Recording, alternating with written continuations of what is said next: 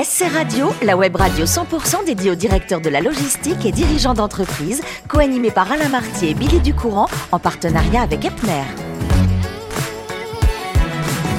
Bonjour à tous, bonjour à tous, bienvenue à bord de SC Radio, la radio 100% consacrée à la supply chain. Vous êtes plus de 3900 directeurs de la logistique et dirigeants d'entreprise abonnés à nos podcasts. Nous vous remercions d'être toujours plus nombreux à nous écouter chaque semaine.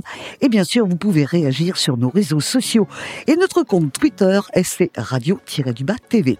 À mes côtés pour euh, co-animer cette émission, je suis avec Muriel Glad. Bonjour Muriel. Bonjour Milly. Je rappelle que vous êtes directrice générale déléguée France de, de chez Epner.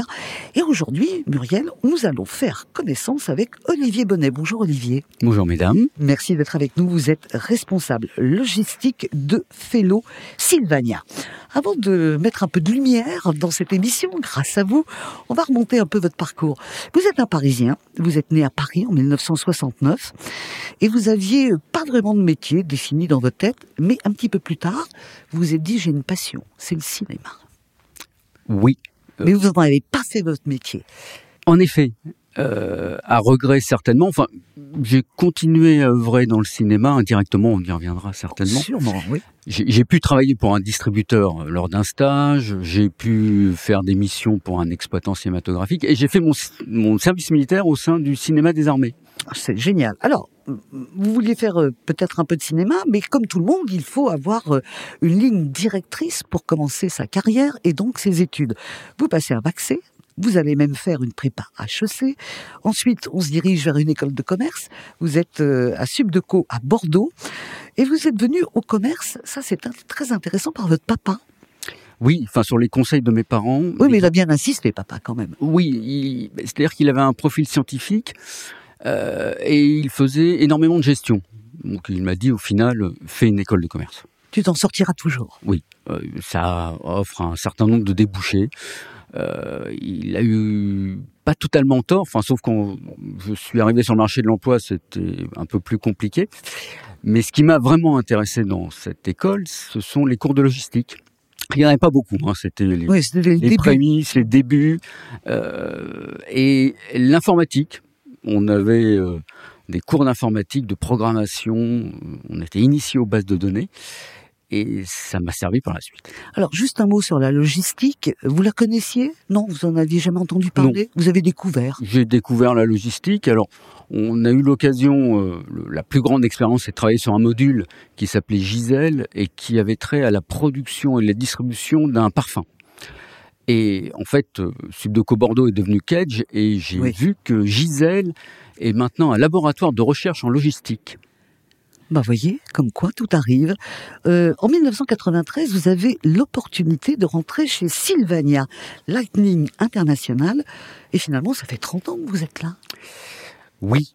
euh, Si on, on voit tous les postes que vous avez faits, qu'on va peut-être pas tous détailler, mais franchement, euh, vous avez fait un sacré parcours dans la même boîte. alors, euh, 30 ans, ça doit pas être loin d'être mon nombre d'années de mariage, donc euh, effectivement, j'ai une grande fidélité.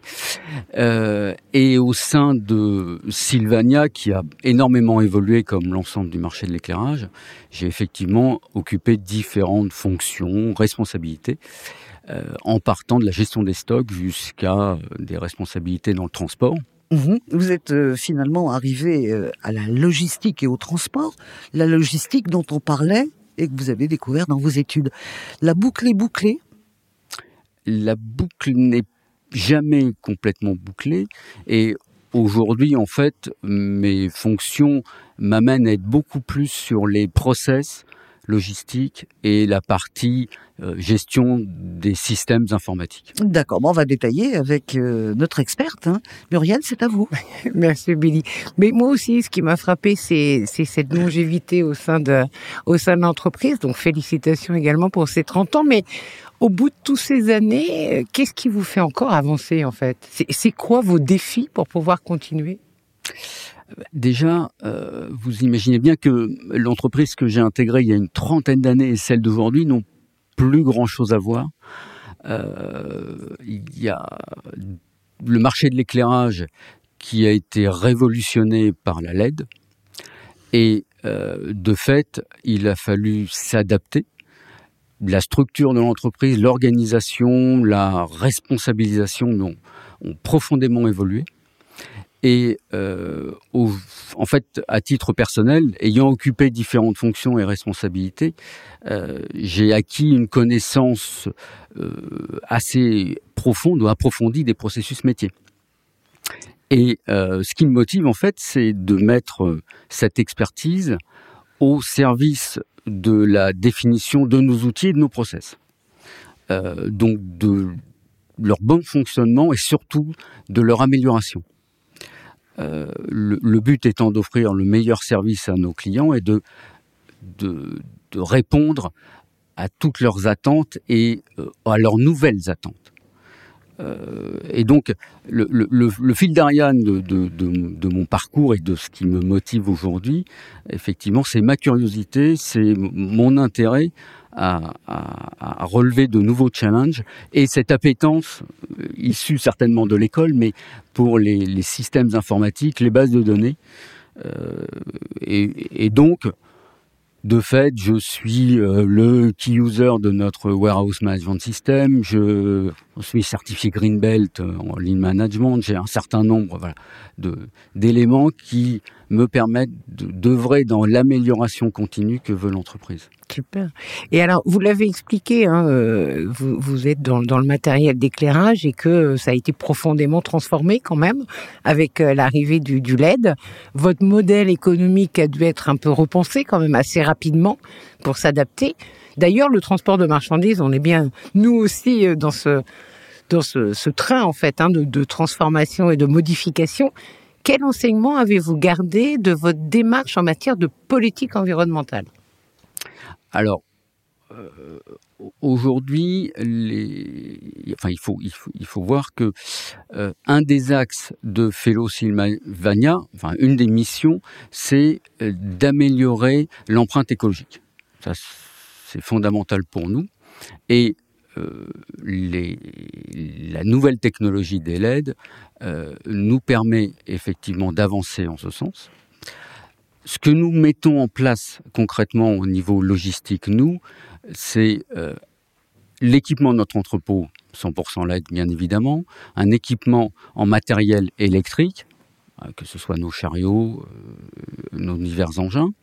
Nous recyclons nos, lampes lorsqu'elles sont cassées ou lorsqu'elles sont euh, euh, obsolètes ou, rencontrent des problèmes de qualité auprès d'organismes référencés tels que Écosystème. On recycle nos emballages. Donc on a un certain nombre de démarches euh, en termes d'approche écologique. Et au niveau du transport, si on revient sur le transport, on va chercher à réduire notre empreinte carbone en réduisant les distances. Donc livraison directe auprès de nos clients euh, tant que faire se peut supprimant les intermédiaires. On va boxer nos palettes de façon à gerber euh, ces dernières dans les véhicules, d'optimiser nos chargements. Pour nos approvisionnements euh, de containers, on va opter pour du vrac au lieu de flux palettisés, dans la mesure du possible. Donc, on optimise nos taux de chargement. On est vertueux parce qu'on limite au maximum l'aérien, on limite au maximum l'express. Euh, et avec euh, le concours de nos clients, on va mettre en place euh, des, fréquences de livraison limitées, on va définir des jours de livraison, on va consolider les commandes au maximum, on va pratiquer le rail route, on, entreprend diverses démarches effectivement en ce sens. Oh, très bien. Si on, se projette un petit peu dans l'avenir, bon, ces derniers mois, on entend beaucoup parler d'intelligence artificielle, notamment euh, grâce à Chat GPT. Euh, et, et, on a des applications d'ailleurs multiples, hein, euh, même dans la supply chain, dans notre domaine euh, et, notre cœur d'activité. Euh, on travaille, nous, chez Epner, notamment d'ailleurs sur un, un, projet qui utilise cette technologie hein, pour optimiser nos, nos flux de marchandises. Mais à votre niveau, comment l'intelligence artificielle pourrait impacter la vôtre, votre supply chain? Concernant l'intelligence artificielle, on en attend effectivement beaucoup en termes de prédictabilité, notamment. Euh, L'idée, c'est de pouvoir livrer nos clients à temps, plus forcément le plus rapidement possible, mais comme promis, mmh. comme ils l'attendent. Euh, mais au-delà de l'intelligence artificielle, en fait, on, peut imaginer que la, logistique du futur ou la supply chain du futur, elle sera encore plus sobre, euh, plus automatisée, plus intelligente ou connectée euh, qu'aujourd'hui. Et nos, solutions d'éclairage, si je fais un parallèle avec notre mmh. métier, pour revenir sur notre métier, nos solutions d'éclairage accompagnent déjà cette tendance. En fait, si on prend les bâtiments logistiques euh, et leur éclairage, aujourd'hui, euh, les études montrent que en fait, 70% du parc tertiaire est encore équipé de luminaires type fluorescent, donc les tubes mmh. classiques, ou euh, au sodium, les, grosses gamelles qu'on voit dans, dans les dépôts.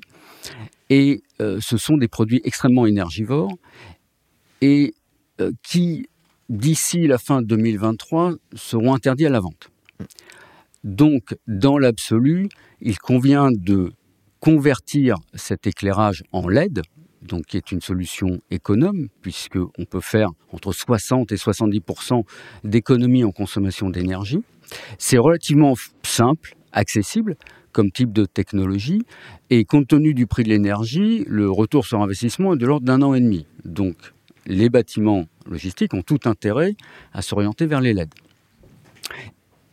Et sur les nouvelles tendances, on, parlait d'intelligence, on peut euh, y adjoindre une technologie embarquée de façon à ce que le luminaire devienne intelligent. Grâce à des capteurs, il détecte la présence ou l'absence de personnel et il s'adapte. Euh, c'est du matériel qu'on peut programmer, hum. qui réagit à la luminosité extérieure. Et en plus, par le biais d'autres technologies, on est capable de collecter de la donnée et de la restituer. Donc par exemple, dans une zone euh, de passage ou un commerce, de définir les flux et les heures où les personnes vont se rendre sur ces lieux, donc revoir l'implantation des commerces. Donc on est sur, par nos produits, on est sur ces tendances logistiques futures déjà. En tous les cas, Muriel, merci pour vos questions. On s'aperçoit de plus en plus euh, que la supply chain devient très proche hein, de la RSE. Ah bah c'est même, euh, elle fait même partie intégrante maintenant. Eh hein. ben voilà. Merci Muriel pour vos questions. On parle de révolution technique. Il y a une révolution qui a bouleversé le monde avec les frères Lumière. C'est le cinéma. On en, on en revient Olivier à votre passion. Vous êtes bénévole au sein du cinéma de votre village, ce qui me fait penser immédiatement à Philippe Noiret dans Cinéma euh, Paradisio. Euh, comment vous choisissez les films? Ah mais oui, parce que c'est pas évident quand on a un petit cinéma dans un village, il faut pas se tromper sur le choix. Alors, nous avons une commission choix de film, très sérieux, très organisé. On a une commission choix de film où nous euh, confrontons nos avis, donc, après avoir visionné un certain nombre de bandes annonces, et on, connaît un petit peu les goûts de notre public, hein, de, mhm. de, nos villageois. Et de ce fait, on va s'orienter vers des films familiaux, des blockbusters, des films de détente, effectivement, susceptibles euh, de plaire à tout public. Voilà, bah, en tous les cas, bravo de, faire vivre hein, cet art qu'est le cinéma, même dans votre village. Avant de vous quitter, je voudrais qu'on fasse un clin d'œil à un sport que vous pratiquez depuis très longtemps, qui est d'une rare élégance. C'est le badminton. On en parle peut-être moins, quoique, vous m'avez dit, ça reprend très fort. Ah, il y a 90 000 licenciés en France au niveau du badminton et on a un champion olympique en mm. paralympique. C'est en tout cas un sport très ludique qu'on peut pratiquer sans, sans beaucoup de technique, contrairement à d'autres sports de raquettes. Bon, et c'est mixte. Qui est mixte et, et les filles, euh, les, les, joueuses ont une importance énorme, surtout dans les interclubs. Euh, où, où, on gagne des rencontres euh, essentiellement grâce à elles. Euh, c'est ça peut s'avérer, euh, quand on, monte quand même en, pratique, très physique et très technique. Absolument. Dans tous les cas, moi je tenais absolument qu'on remette ce sport un petit peu plus peut-être en lumière. Merci Olivier, merci ma chère Muriel. C'est la fin de ce numéro de SC Radio. Retrouvez toute notre actualité sur nos comptes Twitter et LinkedIn. On se donne rendez-vous mercredi prochain à 14h précise pour une nouvelle émission. L'invité de la semaine de SC Radio, une production b2b radio.tv en partenariat avec Epner.